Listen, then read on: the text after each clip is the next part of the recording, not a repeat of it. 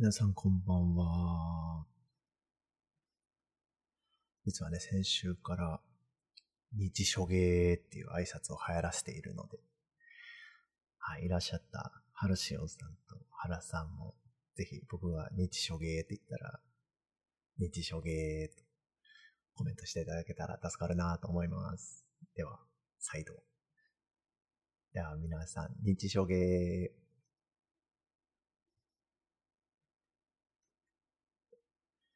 なんていうね、挨拶から始まりますが。あ、ベアトリックさん、ありがとうございます。あれ見当たらない。ベアトリックさんはどちらにいるのかな？あ、ハルシオンさんもありがとうございます。あ、ハラさんもありがとうございます。はい。えー、この場は、えー、理系トークラボの、あ、そうだ、画像を変えないとダメかな、最初に。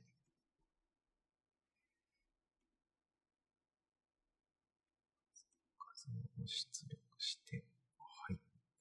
えー、この場は理系トークラボが、えー、運営している理系トークバーで、えー、私、理系トークバーの博士研究員である細胞が、えー、好きなことについて毎週日曜日語っている、えー、日書芸という企画になります。はい。で今週はアメリカ生活について主に語っていきたいなと思っております。はい。まだまだ寒い日が続きますが、皆さんはいかがお過ごしでしょうか？ちなみに、僕はマサチューセッツに住んでるんですけど、現在マイナス2度ですね。朝6時半。まだまだ寒い日が続いております。先ほど東京の天気を確認したときには、最高気温10何度、14度とか出てて、あったかいなぁ。やっぱ関東住みやすいなぁなんて思って、僕神奈川出身なんで、そんな、なんていうか、まあ、暴挙というか、故郷に思いを馳せつつ、馳せつつ、あったかい格しているという感じでございます。はい。で、はい、皆さんね、引き続き暖かく過ごしてください。なんか先週雪が積もったそうですね。なんか渋谷でも2000丁で雪が積もったとか。なかなか関東で雪積もったら、子供の頃すごい大騒ぎしてたなぁなんてことを思いながら。で、一回、雪、大体まあ一年に一回ぐらい神奈川でも積もるんですよね。で、積もったからっていつも通りのなんかジャングルジムとか遊具で遊んでたら、足を滑らせて、すっごいこう、なんかすねを強打して大泣きした記憶が一度だけありますね。はい。痛かったな、あれ。今でも思います。はい。まあ、今はね、そんなことないんですけどね。もう雪国暮らしが、もう青森に住んでたのも10年で、マサチューセッツでまた4年ぐらい過ごしてるから、14年ぐらい雪国暮らしになるので、ね、滑ることはないんですけどね。はい。なんてところで、まあちょっとアメリカの話が出たので、このまま自己紹介に移りたいんですが、アメリカのマサチューセッツに引っ越してきて、今年の4月で4年目になる、えー、細胞と申します。皆さん拍手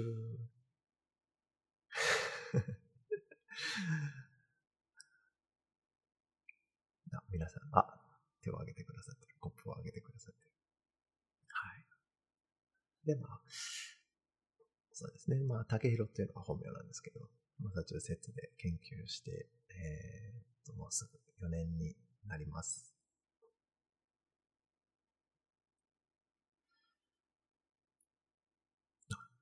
ありがとうございます。拍手してくれた。になります。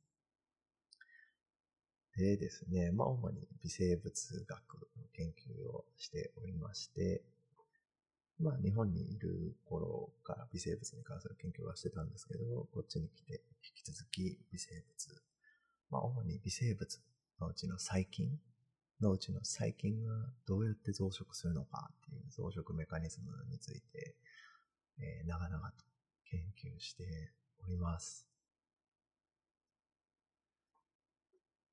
はい。今日はアメリカに来るきっかけだったりとか、実際にアメリカの研究生活と日本での研究生活ってどう違うのかなんてことをね、お話ししていけたらいいなと思うんですけど、はい。ふーさんと F さん、はい、いらっしゃ。い。一応皆さんは初期設定がミュートになっているので、えっと、一応音声を発信できないようになっているので、何かありましたらコメントでご参加ください。はい。できっかけですね。きっかけは、ずっと大学2世の頃、学部生の頃からずっとアメリカ行ってみたいなと、海外行ってみたいなって思っていたので、それでなんとかコネクションを手繰り寄せたっていう感じですね。フさん、聞きに来ました。よろしくお願いします。はい、こちらこそよろしくお願いいたします。はい。で、まあなんでアメリカ行きたいかなと思ったかっていうと、まあやっぱり研究の本場というイメージがありますし、あと、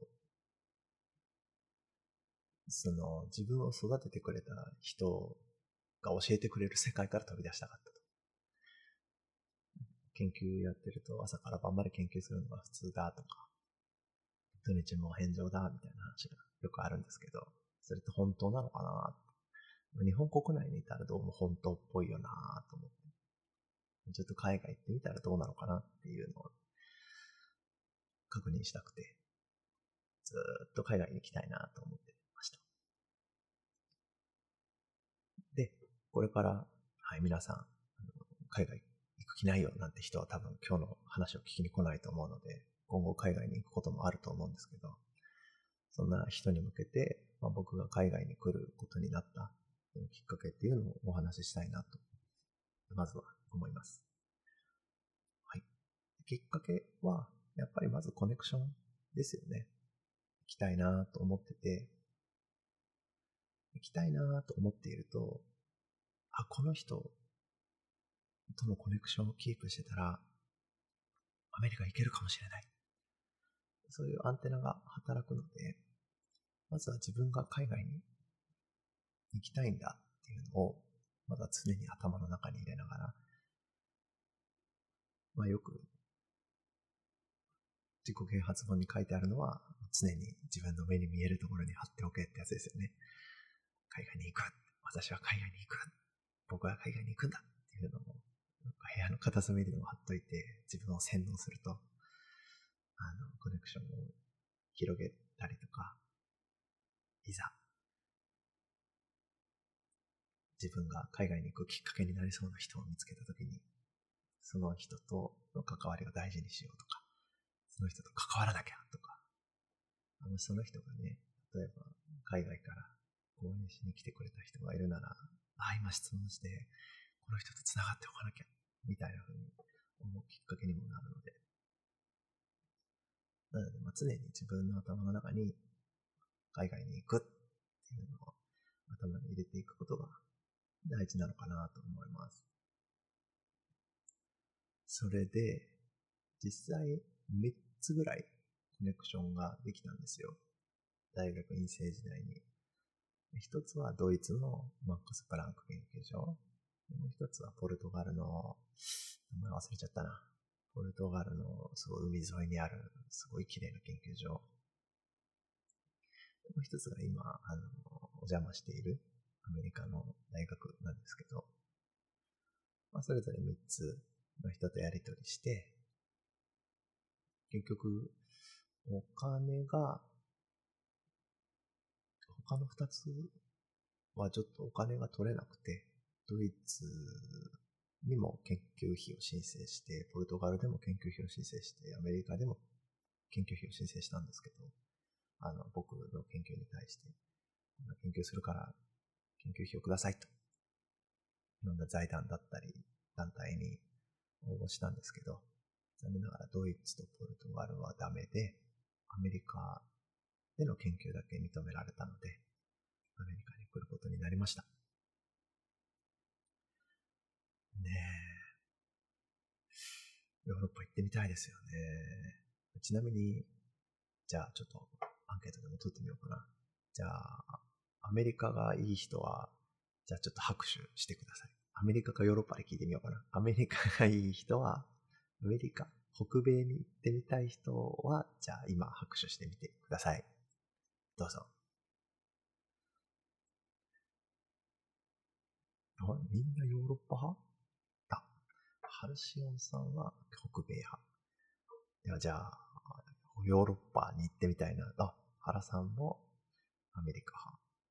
ではヨーロッパに行きたいなっていう人。うーん、F さんはヨーロッパ。F さんはなかなかやっぱ、お、ピアさんだ。お久しぶりです。お世話になってます。今日はアメリカ生活、アメリカに来るきっかけなんかからお話ししているので、ぜひまたコメントで参加してください。ピアさん、ちなみにアメリカかヨーロッパか留学行くならどっちがいいですか？なんていうの？を、今いらっしゃった人に急に振ってみるっていう。はい。あ、失礼しました。後でコメントが。イタリア、イタリアいいですよね。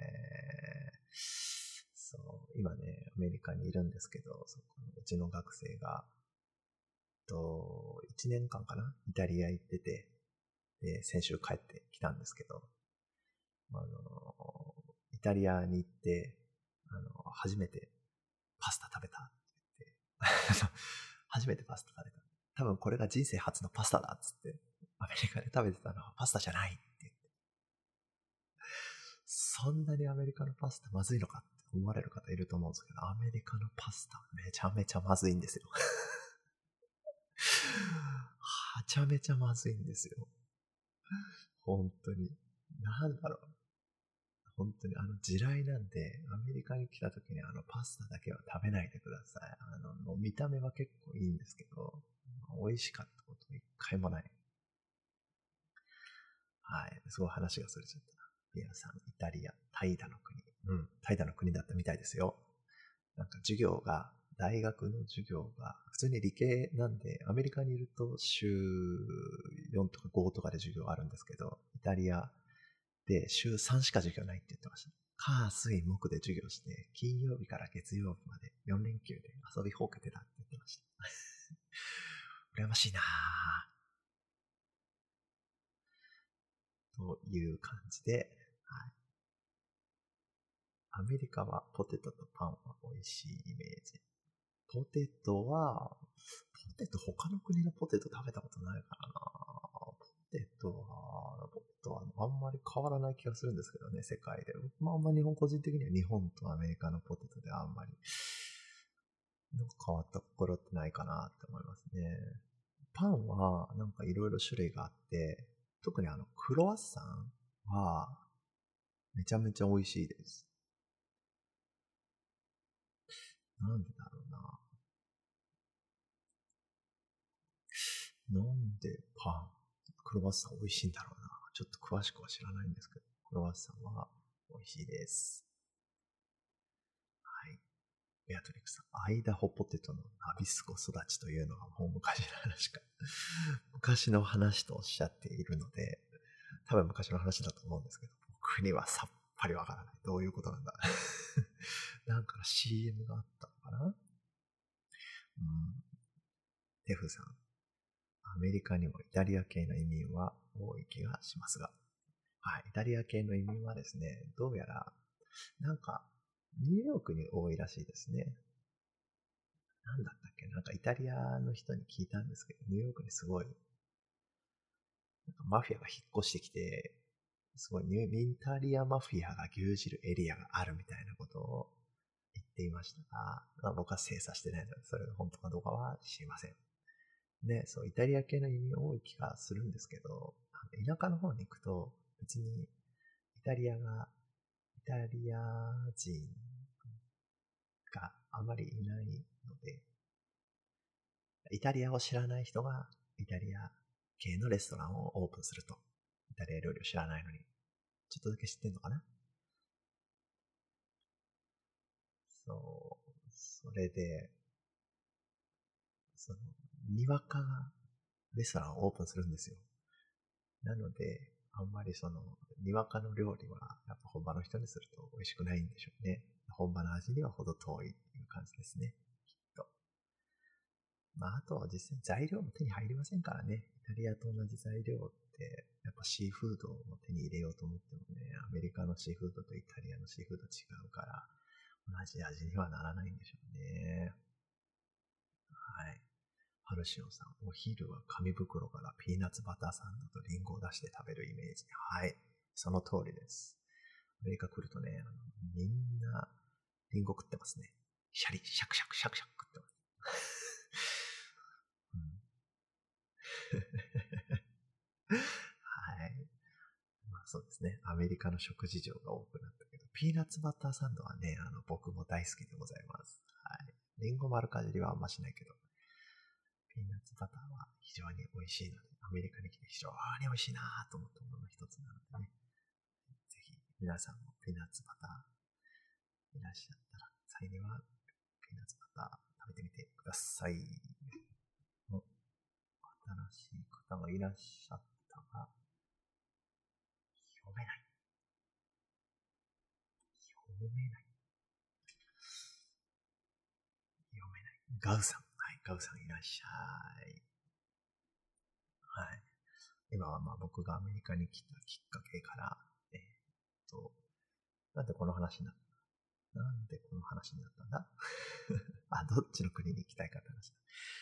僕がアメリカ生活が長いんですけど、アメリカに行きたいかヨーロッパに行きたいかっていう話から、今発展して食の話をしております。あ、小稲川さん、小稲さんとおっしゃるんですね。はい小稲さんよろしくお願いします。はい。まあそんな感じで、はい。僕もね、ヨーロッパ、アメリカ、どっち行きたいかなと思っていろいろ応募したんですけど、結果アメリカということになりました。で、まあなんだかんだアメリカで、もうね、4年ほど生活しているんですけど、あもうちょっと研究生活に入る前に、もうちょっとじゃあ食についてでもちょっと話しておきましょうか。食はですね、あの、非常に、エリアによるんですけど、非常に、え、一言で言うと厳しいです。外食、あの、まあ、日本にいるときって、あの、外食に行って美味しくないなんて経験ないと思うんですけど、ないですよね。外食行ったらそれ相応のご飯が出てきますよね。アメリカで外食に行くと、あのわあ、まずって。初めて食事をまずいと思ってしまいました。そんな経験があるぐらい、あの、本当にこう外食っていうのは非常に、アメリカでの外食というのは非常に厳しいものになっております。ただね、その中でも美味しいものがありまして、ピザとドーナツは非常に美味しいです。ので、あ、福さんいらっしゃい。日初芸。はい。日初芸っていう挨拶を流行らせてるので。ぜひぜひね、皆さんも、僕が日初芸と言った際には、日初芸とコメントしてください。はい。という感じですね。はい。なんで、まあ、ぜひじゃあ、ここからは研究について、えー、研究生活についてあ、パスタはまずいけど、ピザは美味しいのですね。はい。米国のどこの州ですか？ピアスさん、えっと、米国のどこの州ですか？という答えは、マサチューセッツ州に4年ほど住んでおります。はい。今、ただいま、朝6時50分ですね。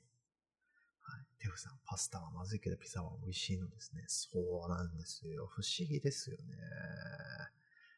そこちょっと僕もね、納得いかないけど。ピザはね、うまいんですよ。まあでも多分、あの、イタリア人からするとピザも別に美味しくないみたいなんで、ちゃんとしたピザではないけど、あの、日本人の僕からしてもかなり美味しいピザっていう感じですかね。ので、はい。不思議ですよね。はい。ピアさん、ミシガンでピザを食べた経験があるんですね。うまかったと。ミシガンでもピザうまかったと。はい。ピザは結構うまいので、ぜひピザと出会う。困ったらピザとドーナツ食べてください。ではでは、研究のお話に移って参りましょう。はい。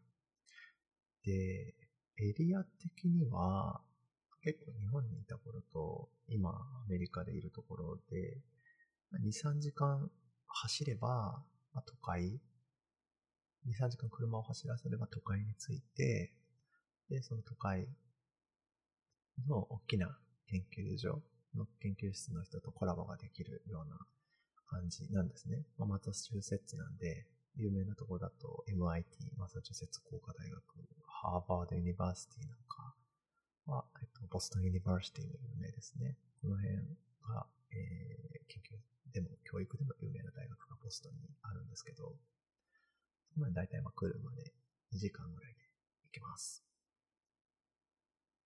まあでも田舎の方に住んでいるので、まあかなりアイソレート、なんとなく、まあ孤立しているエリアではあるんですけど、今アメリカで研究しているところですね。日本にいる頃はどうだったかというと、日本にいる頃も一緒。で、2、3時間車を飛ばせば仙台にたどり着くようなエリアに住んでたので、仙台に行くと東北大学の有名な研究大学があるんですけど、まあ立地的には同じようなところに住んでいます。ですが、日本にいた時よりも、やっぱりコラボレーションの共同研究の機会っていうのはかなり多いなっていうふうに感じますね。本当に、その実際に、あの、ハーバードに行って、ハーバードの先生のラボで2週間、あの、テクニック学んだりとかをしてきたんですけど、こっちに来てから。日本にいる頃はそういうのがなかったので、かなり共同研究が盛んっていうイメージはすごいあります。で、共同研究が盛んなのがなんでかっていうと、共同ミーティングを月1で必ずやってるんですね。同じ、同じようなって言ですけど、まあ、似た研究だったり、あの似通った、え共同研究の機会がありそうなグループで毎月集まって研究発表というのをしているので、常にこう、密な関係が構築されているんですよね。というのもあって、かなり共同研究取りやすい環境っていうのを、先生方が長い間かけて構築してきたっていうのが一つあるんじゃないのかなと思います。なんでかっていうと、日本にいる頃は共同研究はしたことなかったわけでもないんですが、こんな密にはやってなかったんですよね。一年に一回、たまにちょっと有名な、えっと、まあ、僕が大学に接してたボスのつてで、有名な研究所にちょっとお邪魔して、機材、機材使わせてもらうような感じでやっていたので、でも、毎月ミーティングのようなことはやってなかったので、なので、まあ結構その気を使った、ね、あの、機材を使わせていくのもすごいなんか気を使って、ビクビクしながら使わせてもらったんですけど、こっちでいるときはなんかいつも毎月会ってるから、なんかあの、元気みたいな、普通に気軽に機材使わせてもらったり、気軽にラボにお邪魔させてもらったりしております。という感じですね。はい。というのが一つ、かなり密な研究、密な共同研究体制を敷いているというのがかなり大きな違いとして、印象としてはある感じですね。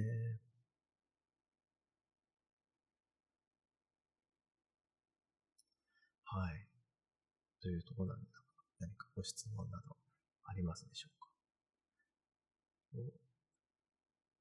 こうして、さん、質問ありがとうございます。共同研究の場で言語の壁とか感じますか？いい質問ですね。最初は、非常に感じました。なんでかっていうと、英語喋れないまま来てますからね。でも今は、もう4年間経つので、あの、かなりその辺の言語の壁を解消されたように感じております。で、一つ、どんな風に感じ、言語の壁を感じたのかっていうお話をさせてもらいたいんですけど、あの、今、アメリカ人の人たちってその多様性の教育がすごい行き届いてて、教育が行き届いてるのはいいことなんですけど、何が起きるかっていうと、あの、その、英語を喋れない人として扱ってくれないんですよ。英語を喋れる人として、対等な人だとして、対等な研究者として扱ってくれるんですね。扱わなければいけないんですね。どんなに僕の言葉、言語に、あの、言語が弱くても、アメリカのその英語第一言語じゃないから、流暢には喋れないとしても、向こうは、ちゃんと、プロフェッショナルな、サイエンティストとして、こっちに接してこなきゃいけないんですよ。だから難しい単語とかもバンバン使ってきますし、逆に変に、その、これはこういう意味だよ、みたいな、あの、簡単な言葉にとか、してはいけないんですよ。対応として。それをすると、あの、見下している風に映ってしまうので、レベルの高い研究機関の人と、研究機関や研究者の人と話せば話すほど、すごいこう、あの、対等に扱ってくれようとするから、あの、最初はしんどいっていう。もうちょっと簡単な言葉で話してくれないかな話してくれたら嬉しいなーって情けないんですけど、まあ最初は思ってたんですけど、かなりプロフェッショナルとして扱われますね。はい。ので、言語の壁は最初は感じておりましたが、最近はそうでもありません。はい。その辺が大きな違いだったかなと思います。では、言語の壁という話が出てきたので、じゃあちょっと英語、どんな感じでアメリカに引っ越してきたのか、みたいな話もね、ちょっとしていきたいと思います。はい。アメリカに来た時の英語力はですね、まあ、自分の研究発表はなんとなく英語でできる。で、伝わって、で、それに対して質問が来ても答えられるぐらいの英語力でした。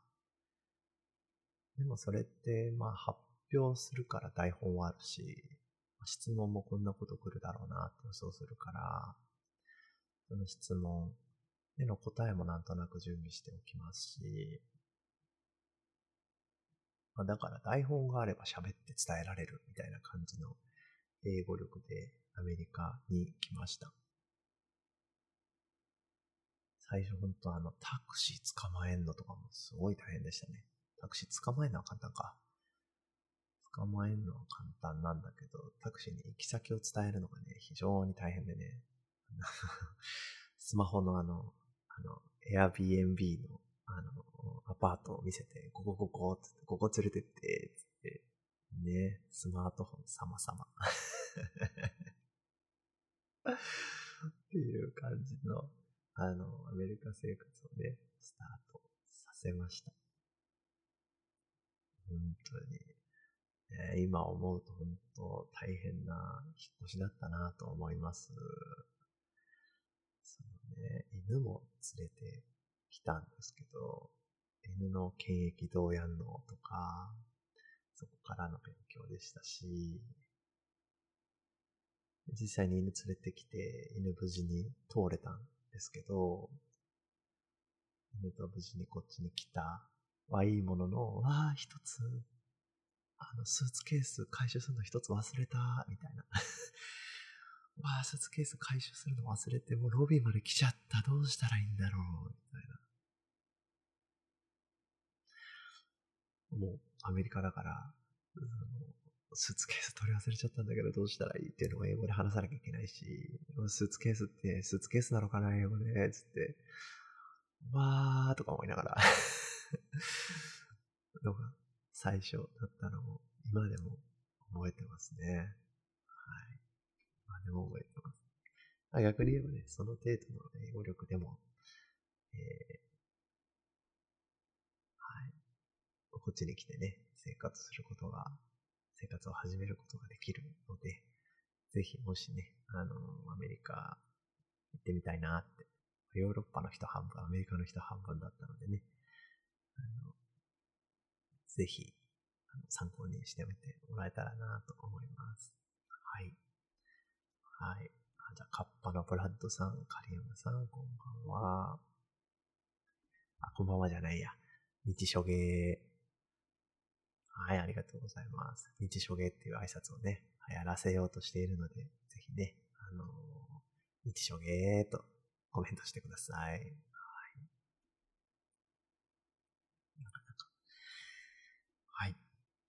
という感じですかね、言語に関しては。で、あの、喋ってれば、その、慣れてくるので、あの、そんなに心配しなくても大丈夫です、正直。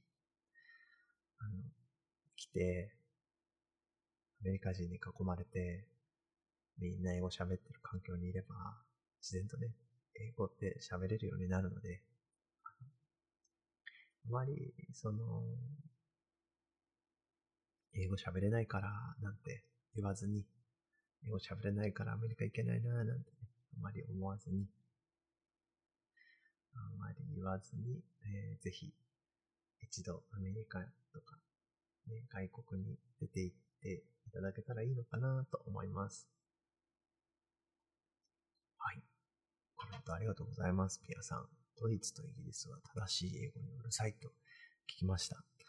はい。この前ドイツ人の、えー、留学生を面倒見てたんですけど、そんな正しい英語も使ってなかったんで、そんなにうるさくないんじゃないのかなと思います。まだ自分ルールにうるさいのかな？わかります。イギリスは僕もよく聞きますね。なんか、イギリスは確かによく聞きますね。なんかアジア人、なんか変な英語喋ってると、なんか対応してくれないって聞きますね。はい。だからまあイギリスは確かにうるさいのかもしれませんね。イギリスとアメリカで使ってる英語も違うからななんというか 何が正解なのかわかりませんが。まあでもうるさいかもしれませんよね。ので、はい。ドイツ人ってみんな英語ペラペラだよね。そうそう。あ、そうなんだ。ドイツ人みんな英語ペラペラなんだ。そうなんだ。僕そんなイメージないな、この前の留学生。学生がそんなに英語上手とは思わなかったからなその、えっと、ピアさんとコイネさんの知り合いのドイツ人の方っていうのは、えー、日本でお会いしたんですかね？それとも、どっか外国でお会いしたんですかね？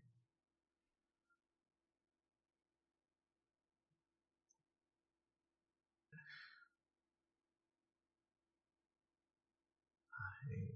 濃いです。自国の、会ったことないのか会ったことないけど、ドイツ人って英語、みんな英語ペラペラのイメージがあるってことかな？はい。多いねさん。自国の英語にプライドがあるのかわかんないけど、イギリスでアメリカ英語使うと、二度とそんな英語使うなみたいな感じの顔されるらしい。はい。あのー、なんというか、プライドのぶつかり合いなんでしょうね。イギリス人はイギリス人ってこう英語、自分たちがまあ英語の起源だと思っている節があると思いますし、アメリカ人はアメリカ人で、自分が間違ってるとかそもそも多分考えないタイプの人たちなんで。そのそういうプライドのぶつかり合いなんじゃないのかなと思います。はい。なんかね、面白いのがね、イギリスもアメリカもそうなんですけど、どちらも戦争に負けた経験がない国なんですよね。っていうのが、多分、その、自尊心とか、その、自尊心の発達とか、まあ、強い自尊心とかに関与してるんじゃないのかな、まあ、勝手に思ってるんですけどね。はい、実際の研究結果は、あるのは知りません。はい。ベアトリスさん。ロビーに自称統一人の技術系学生が時々来ている。なるほど。僕も自称、自称アメリカ人研究者としてうろうろしてみようかな、ロビー。そうか。ちょっとそのドイツ人の人にもちょっとね、お話、英語をちょっと聞いてみたいもんですけどね。はい。デフさん、アメリカ人とイギリス人はお互いにあんまり好きじゃないイメージがいます。うん。でも結構、イギリスからアメリカに来る人とかいますよ。あの、アメリカに、あの、イギリスから、あの、こっちに、なんていうのかな。えー、と、 adapt したっていうのかな。あの、イギリスからアメリカに来て、アメリカで、市民権だったり永住権というのを取って、アメリカに住んでるって人はいるので、多分、イギリスにずっと住んでて、イギリス人であることに誇りを持ってる人っていうのは、まあ、アメリカ人のことは好きじゃないのかもしれませんね。小稲さん、個人的にイギリス英語聞き取りにくくて好きじゃない。なんかね、アメリカ英語に慣れてると何言ってるんだろうなって感じになる、なりますよね。はい。まあちょっとね、の辺は、なんか僕もちょっとイギリス英語にあんま聞き慣れたりしてないからあんまりわかんないんですけどね。ちょっとまあ映画でも今度見てみようかな。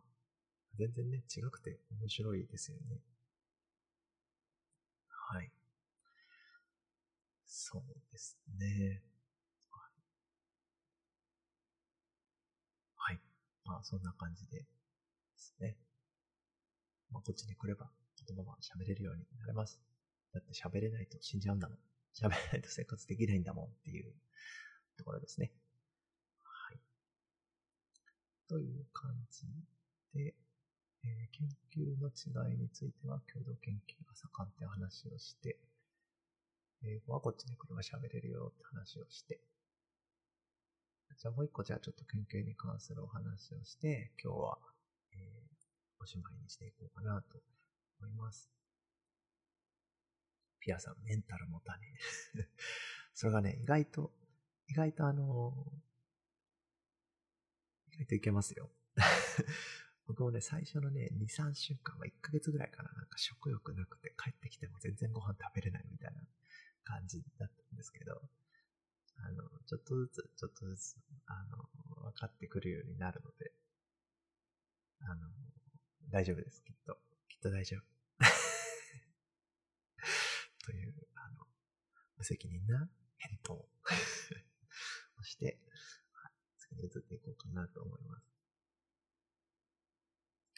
で、まあ、そうかさ、冒頭に話した、まあ、じゃあ長時間研究嫌だなっていう思いはどうなったのかっていうと、はい、あの、解消されました。ただいま、絶賛、9時5時でのみ研究しております。はい。というのも、まあ結構ね、違いっていろいろあるんですけど、大学院生のだった頃ってやっぱり学費払ってる側だから、その学費払ってる分のその支払った分を最適化しなくちゃと思っていっぱい授業、いっぱい研究しなくちゃいけないなと思うし、あとは指導教員の方もずっと朝から晩までいるタイプだったので、やっぱりその、朝から晩までいなきゃいけないですよね。やっぱり自分の上司がいると帰りづらいですしね。っていうのがあって、でしかももうほぼ同じ部屋に指導教員の方がいたので、だからまあ、僕がサボってれば分かっちゃうし、僕が先に帰ったりしちゃったら、もちろんそれが分かってしまうっていうような感じなんですね。で、今こっちに環境に来て、なんで9時5時でできるか、まあ、ボスがいないと。ほとんどラボに来ないと。基本ボスは家で仕事してると。これがね、面白いのがね、コロナだからじゃなくてコロナ前からなんですよ。まあ、今日いないんだ、みたいな。マジかみたいな。じゃあいつでも帰れんじゃん、という感じで、あんまりボスが僕のその、時間的努力っていうのを、そんなに評価しないタイプだったんですね。なので、毎週ちゃんと結果見せてれば OK という感じだったんですね。そしてもう一つの大きな違いが、アメリカ人に囲まれてると、わかるんですけど、みんな結構自己責任。自分の人生には自分で責任を持つみたいな意識がすごい強くて、で何が言いたいかというと、まあ、9時5時で研究成果出せないなら、まあ、俺には才能がなかったんだろうと。潔く諦めようと。いう、そういった覚悟がアメリカ人で囲まれて芽生えました。別にその、やっぱり大学院生の頃って結果が出なかったとしても、なんとかこんだけ頑張ったんだから、ここまで俺頑張ってたじゃん。頑張ってたんだから結果出なくてもしょうがなくないみたいな。こんだけやったんだから誰にも出せないよみたいな。時間的努力を結構言い訳にして、研究成果に目をつぶってたんですね。でもそうではなく、時間を短くしても研究成果を出し、その研究成果で上司を満足させられないのなら、自分には才能がなかったんだと。じゃあ諦めて別の道を探せばいいやと。いう、諦めにも似た覚悟ができたっていうのが一つ大きかったですね。なので、今はかなり時短で研究しております。なんとかこう9時から5時でこう時間を最適化して研究を終わらせやるって感じですね。ね。これをやってると何がまずいかって、ちょっと研究が楽しくなくなってくる。なんかまあ、研究が、なんか、仕事になるから、研究成果を出すのが仕事になる。もっと言うと、こう、優位さを出すのが仕事になるから、ちょっとすいません。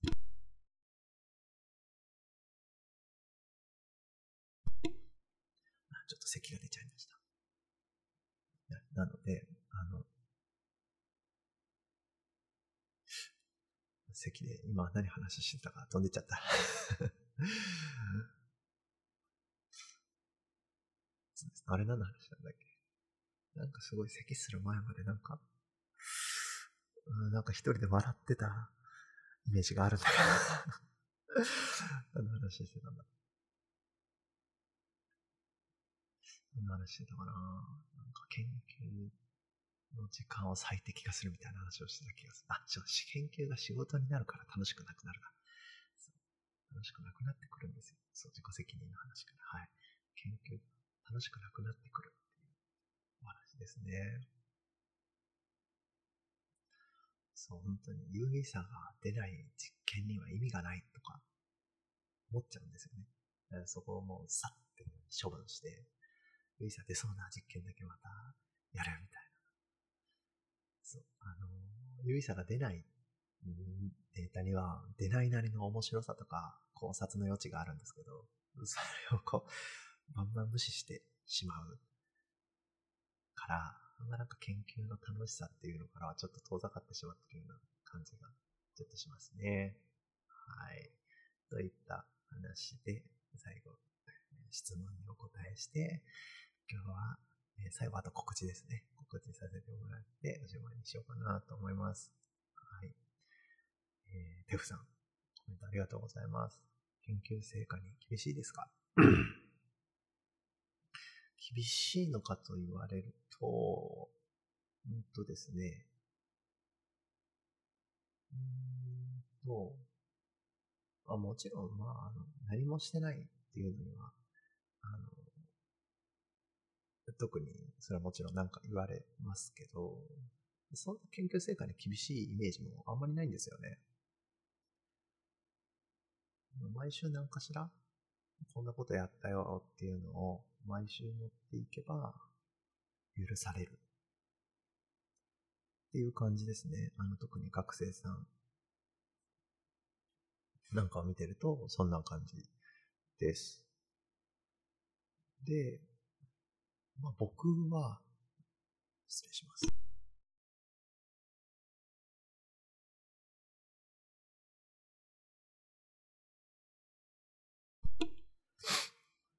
ちょっと水をいただきました。えっとですね、えー僕はもう学生じゃない博士研究員として働いてるので、もちろん、それなりのデータを出して持っていかなくちゃいけないんですけど、まあデータ出ない時もありますよね、もちろん。でもそんな時でも別に怒られたりとか、あの、今週何してたんだみたいなことは特に言われないので、言われないので、あの、人並みに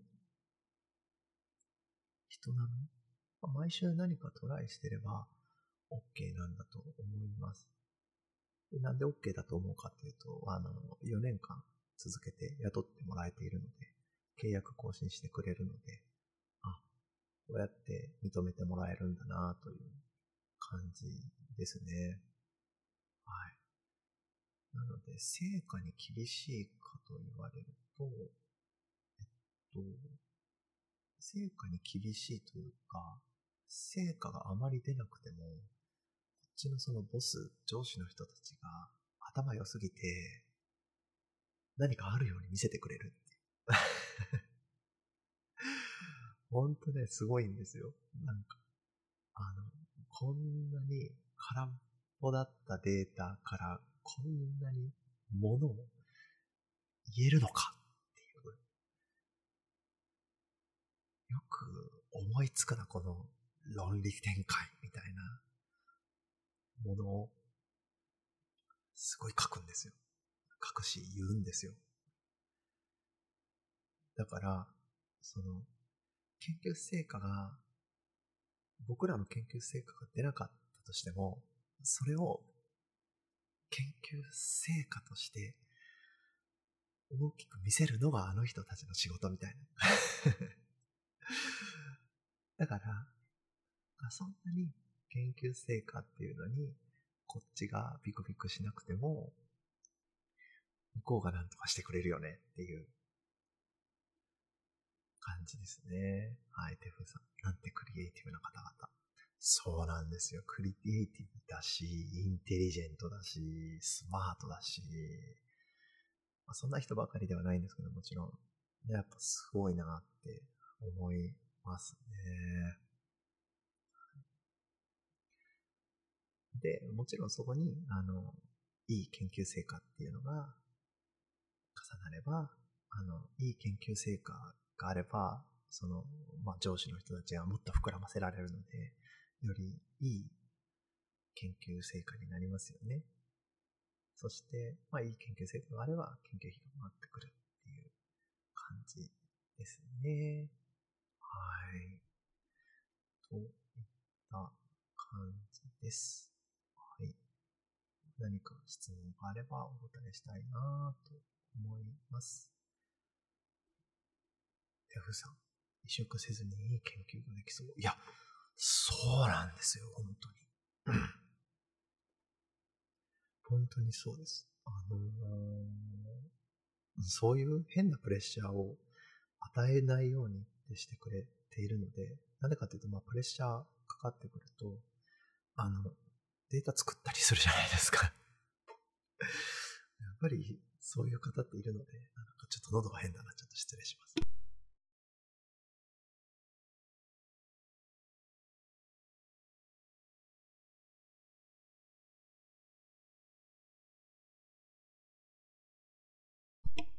はい、ちょっと失礼しました。まだちょっと喉変かな。なんですよ。だから本当に、あんまり萎縮したり、あの、ボスに変に気使ったりして研究しないので、かなり個人的にはいい研究が、いい環境で研究できてるなっていう思いはありますね。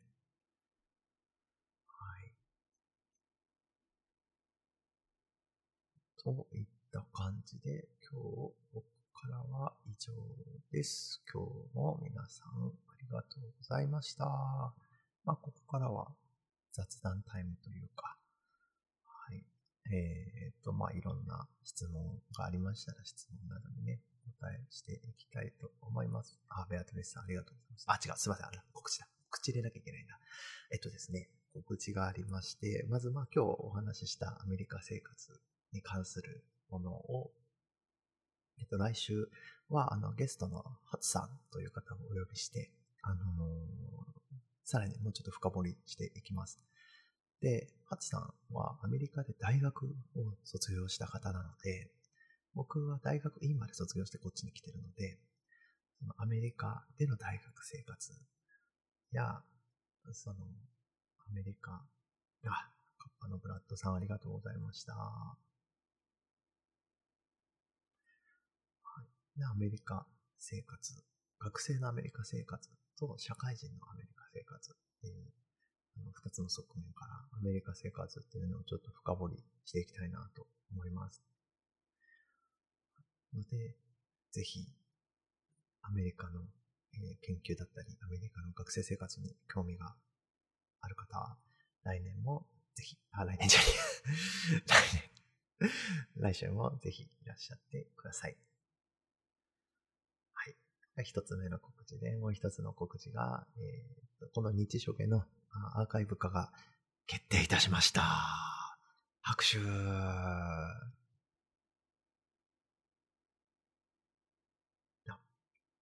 りがとうございます。はい。で、アーカイブが、えっと、理系トークラボの、徳尾の音っていう理系トークラジオ部の方がやってらっしゃる徳尾の音っていうえ YouTube チャンネルがあるんですけど、えそちらでアーカイブされるのと、もう一つは、えー、Spotify かな ?Spotify と Google Podcast かな？で、えっと、アーカイブを配信していくので、でアーカイブのアカウント、URL に関しては後でイベントページに貼っておくので、あの、ぜひぜひご覧になってください。来週までには準備しておきます。はい。ので、よろしくお願いいたします。はい。では、今日は、僕からは以上です。で、ぜひぜひ雑談モードに切り替えていきましょう。